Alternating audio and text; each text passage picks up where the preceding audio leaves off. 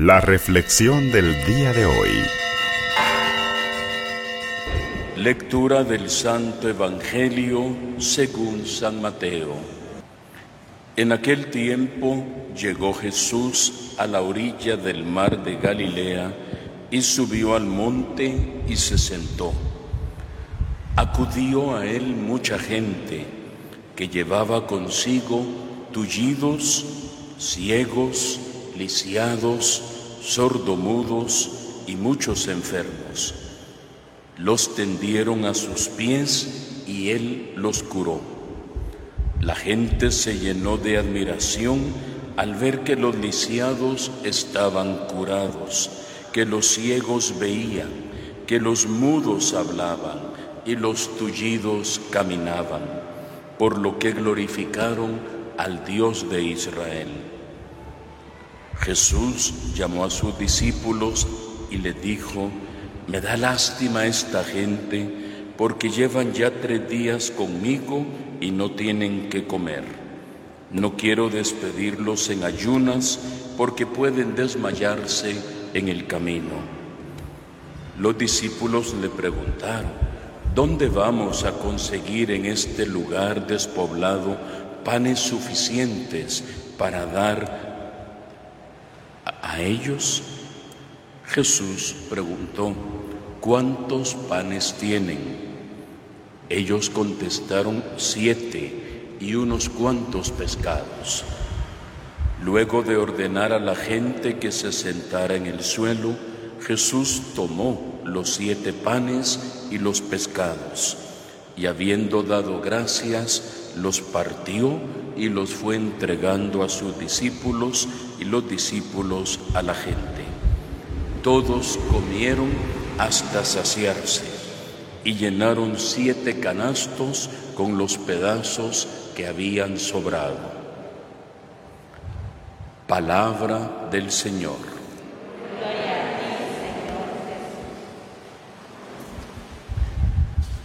Bellamente la liturgia de la palabra de esta noche nos propone en la primera lectura una profecía, un hecho para soñar, un hecho para suspirar en los tiempos mesiánicos, un anuncio, un oráculo de los profetas que en nombre de Dios querían reavivar la esperanza del pueblo.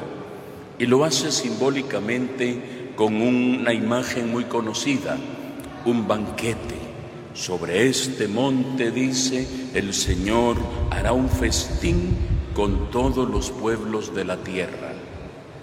Es la alegría de la alianza de Dios con su pueblo. Días vendrán en que se consumaría esa alianza de amor entre Dios y su pueblo. Repito, simbolizada en un banquete festivo en la cumbre del monte. Ya en el Evangelio ya no escuchamos una profecía, vemos el cumplimiento de la profecía. Las señales del Mesías son concretas en Jesús. El esperado, el Mesías, es ahora el Emanuel, el Dios con nosotros. Y ellos pueden ver ya todas las señales. Por un lado, las señales de curación, se hablaba de tullidos, ciegos, lisiados, cojos, sordomudos. Y más allá de eso todavía el gran milagro, el milagro de la caridad, el milagro de la generosidad de Cristo, simbolizado en la multiplicación de los panes y de los peces.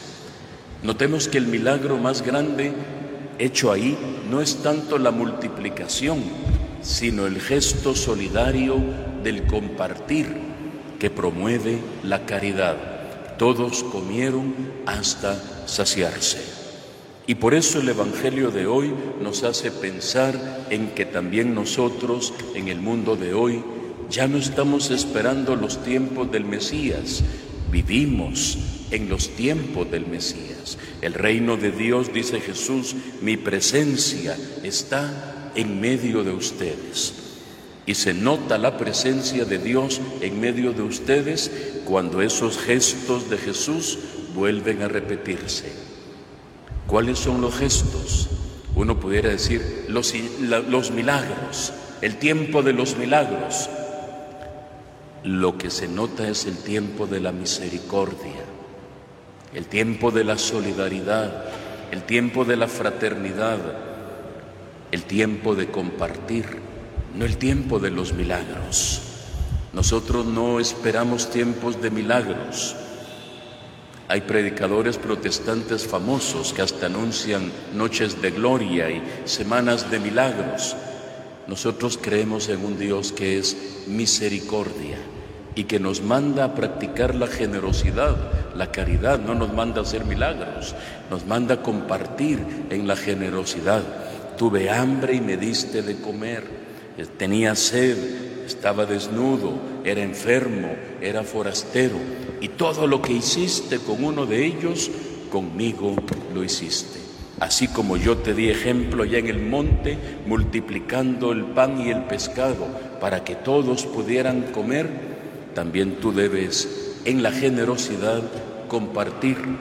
Y no solamente compartir el pan material, hay mucha hambre de cariño, hay mucha hambre de libertad, hay mucha hambre de justicia, hay mucha hambre en medio de la ancianidad, de tener la cercanía de un ser querido. Hay mucha hambre de eh, los huérfanos, los discapacitados. Hay hambre de atención. Hay tantas formas de poder compartir el, lo que Dios nos pone con los que tienen esas nuevas hambres en el mundo de hoy. Claro, sin olvidar las físicas, ¿verdad? El hambre material, las obras de misericordia, pero también ser conscientes que hay muchos gritos de hambrientos al lado nuestro.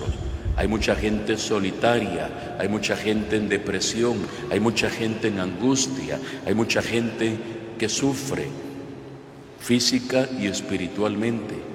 También a ellos somos enviados para ser generosos y compartir nuestra vida con ellos.